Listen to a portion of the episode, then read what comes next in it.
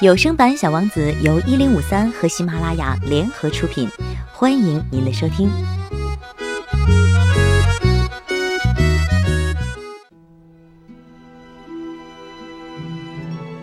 第二十七集。现在六年已经过去了，我至今从未讲过这个故事。我在归途中遇到的同伴都为看到我安然回来而欣喜万分，可是当时我很伤心，却对他们说：“我累了。”现在我的哀伤稍有缓解，这也就是说，我尚未完全缓过来劲儿。不过，我知道他确实已经回到了自己的星球，因为我在天亮时并没有发现他的躯体，他的躯体并没有那么重。晚上，我喜欢倾听星星，就像倾听五亿个小铃铛发出的声音。不过有一件不太寻常的事儿，我给小王子画口套的时候，忘了给口套上加皮带了。他再也无法将口套牢牢地固定在他的小羊的脖子上了。所以，我现在始终在想，在他的星球上，正在发生着什么事儿？也许小羊已经将那朵花吃掉了吧？有时我对自己说：“嗯，肯定不会的。”小王子每天晚上都将他的花罩在玻璃罩底下。而且他对小羊的看管也非常认真。这样一想，我便很高兴。此时，所有星星发出的笑声都那样的甜蜜。不过，在另一些时候，我又对自己说：“人总有懈怠的时候，那可够呛了。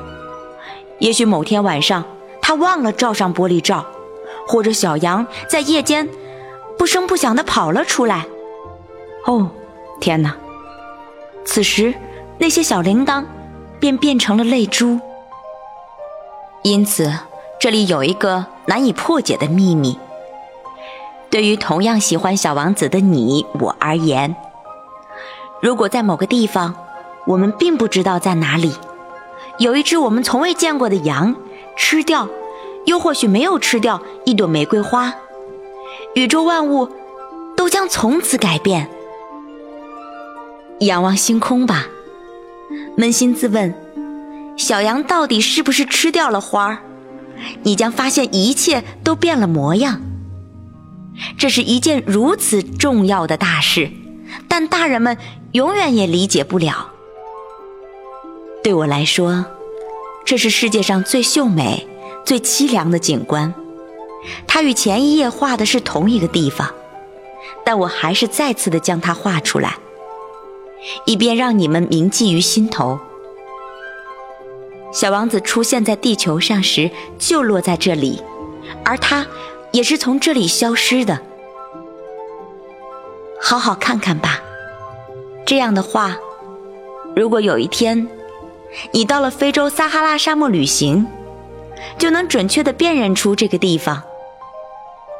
如果你刚好路过此处，请不要匆匆而过，站在星星的正下方等一会儿吧。之后，如果有个小人儿出现在你面前，如果他笑着，有一头金色的头发，拒绝回答任何问题，你就会知道他是谁了。如果发生了这一切，请你及时告诉我，好让我得到安慰。请给我捎个话，就说他已经回来了。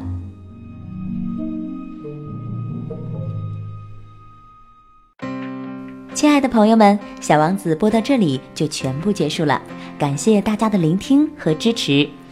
登录喜马拉雅 FM，搜索有声版小王子或者一零五三小贝，就可以收听到更多的节目录音。期待你的到来哦。